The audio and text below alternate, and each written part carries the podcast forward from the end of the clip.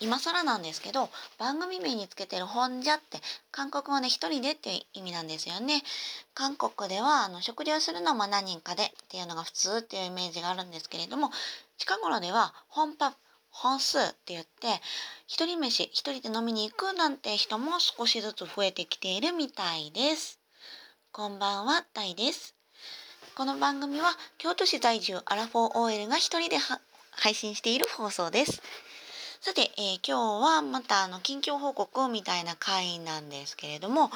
えーとね、まず1つ目の話題としましては今日はね大学の後輩ちゃんの結婚式の衣装合わせに同行してきました。あのサムネにある写真がその時の写真なんですけれども今年の七夕の日に式を挙げる子なんですけれどもねあの年度末っていうこともあって旦那様がどうしても今日仕事で出勤しなくてはならなかったので私ともう一人の友達が、えー、同行をしてきました。で白むくとあとウェディングドレスとですねいくつか衣装合わせをしてるところをもうたくさんたくさん写真に撮ってであこっちの方が合うねとかあのー、やっぱこっちとこっち比べたらあこっちの方があのあなたに合うよみたいなことをねいろいろ言い合ったりしてとても楽しく過ごしてきました。その後あのね4時半くらいから始まって終わったの8時なんですよ。8時過ぎですね夜の。結構こういうのって時間かかるんですね。なので結婚式の準備ってなかなか大変なんだなっていう風に感じました。その後弥生県で定食を食べて帰ってきてっていうのがさっきですね。はい。で、まあ、結婚という話題も出てきたところでね我が家の婚活騒動にも、あのー、一区切りつきました。えー、ここ最近の放送で母からの悲観的 LINE がどうしようもなくストレスっていうあのネガティブな放送を延々してきたんですけれどもそのピークが先週末でまたね長文 LINE が届いたんですよ。ね、それをちょっと一部抜粋しますとねあの男女どちらとも会う意思がその双方いなかったら何も進みません。でいや私は会わないっつってんですけどね。であのあなたは生涯独身で本当に良いのですか？親はどうにかして40歳前に誰かを選んでファミリーを持たせたいと気が狂いそうに心配しています。いくつになっても結婚できると言いますが女子の縁談は確実になくなります。パンと断らずに男子友達でも良いではないですか。もうちょっと余裕を持って人間関係をやっていかないとこれから親も亡くなって縁ある人もいなくて年取っていく未来をどうして生きていけどうして生きていけますか。誰かと生きれば助け合って健康面でも健やかに過ごせるのですよ。今の時代男子は決められないのだから女子の方が決めなければなりません。良いと思ったらかっこつけずに努力してください。いやいやいやいやっていう。ね、あの女子側が積極的にリードしてっていうところはまあそうかなっていうふうにも思うんですけれども結婚さえできればあとは安泰っていうなんか昭和の考え方ですよね。まあうん、平成でもどうなのかな。うん、で私は結婚が嫌って考えているわけではなくってその結婚にたどり着くまであの周りと比べると時間がかかるタイプだから、まあ、じっくりと考えていきたいんやっていうかまあ見つからなかったら一人でもええやんって去年あたりからねよくよくはマンション購入も考えてその家計の見直しっていうのも始めたりしてね結婚っていうことになったらなったでその見直ししたことっていうのはマイナスになるっていうことは絶対ないんです。しでこれまでの私だったらああまたなんかもうかん一人でなんか先走って自分の気持ちだけ押し付けてきてでこうね LINE とかあと手紙もよく来てるんですけれどもそういうのはもうスルーして過ごしてきたんですけれども、まあ、今回はほんまにひどかったんでもうちゃんとはっきり返信しようって思って今朝もね今朝今朝やった昨日かしんどかったんですけれども電話だと落ち着いて言えないし向こうも感情的になるやろからあ私の方もね超長文 LINE で伝えました。でこのこともね長くなるから、まあ、箇条書き程度に言っていきますと、まあ、男性側にそうやってはじ早めにジャッジを下すのは、まあ、婚活っていうねお互い手持ちのカードを何枚か持って活動していく上ではお互いの時間労力を考慮して必要なこと、まあ、暗黙の了解的な部分もありますよね。まあ、そういうことです。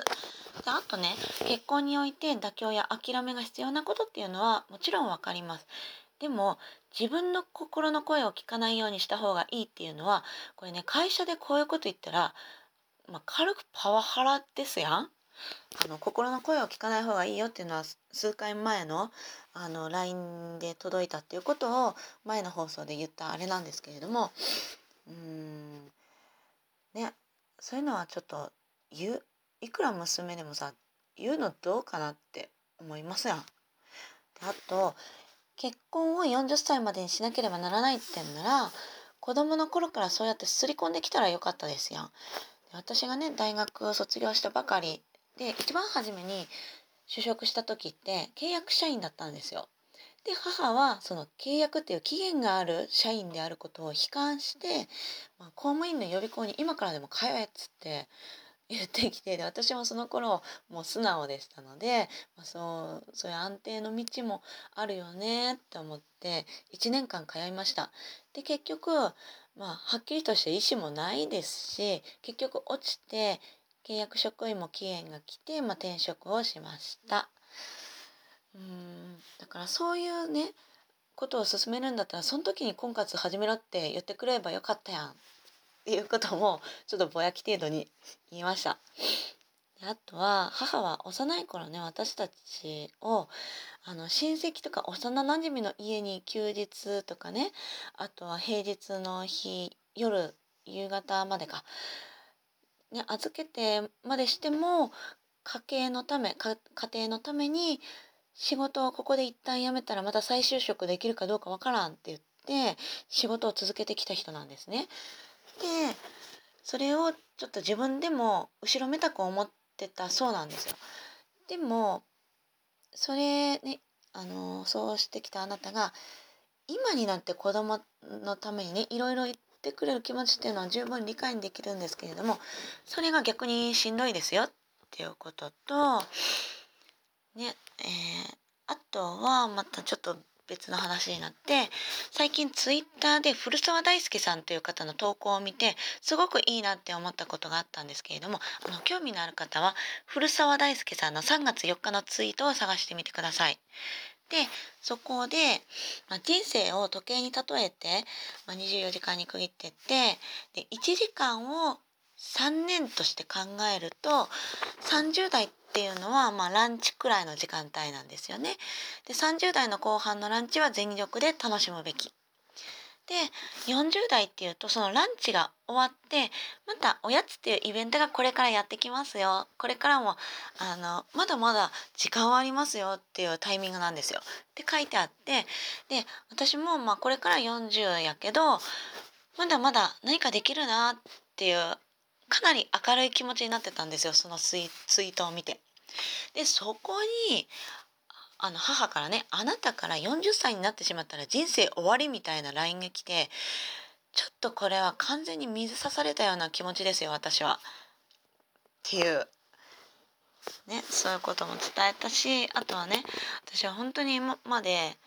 あの比較的母の言うことは聞いてきたと思いますなんだかんだ言って。で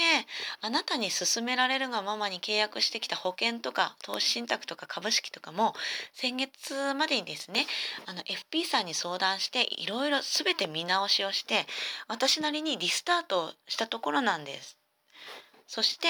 私が今結婚できていないのはこれまでの自分の行動の結果だからあなたが気の狂う思いをしなくてもいいんですよ。っていうことをババババって送ったんです。したら母親の方からも謝罪の言葉が来て、まあ、これからは自分の人生をメイキングしていってください。そして私にいろいろなことも教えてくださいね。っていうふうに、まあ、返信をもらえたので、まあ、なんかね一段落ついたなっていう感じでした。でこの週末を合わせてねあのツイッターの方でかなことルマンドの昼からミッドナイトのかなこさんとねちょっとやり取りもさせていただいていてでまあ母にこまめに近況報告っていうことは続けていこうと思いますっていうことをお伝えして自分が今全然不幸じゃなくて毎日幸せに暮らしてるっていうことを伝えるあの LINE グループになればなって思いますってであ母とのやり取りはね家の LINE グループあの父はガラケーなので父は覗いてるんですけれどもそこでやってるんですが、うん、そうしたらまあ誰もね嫌な気持ちになることはないですねってかなこさんに伝えたら「えー、うちはいつもそんな感じだよ」っていう風な返信が返ってきてそこですっごい驚いたんです私。他のお家の LINE は LINE のやり取りってそういう穏やかなものなんやって。我が家はなんか家族がお互いすごく傷つけ合ってたんやなって。うん、で以前ね母からの LINE に「あの対人は自分の鏡です」っていう風な文章があって。で私その時はあのね母がそういうふうに攻撃的な言葉をしてくるからこっちも防御っていうか対抗するしかないんだっていうふうに感じてまあトゲトゲした顔つきになっちゃってたんだろうなっていうふうに思って、えー、ちょっと反省もしましたね。うん、反省したと同時に今週末の一番の発見がそういうふうなことでした。うんでまあちょっと気持ちが軽くなったところでまあ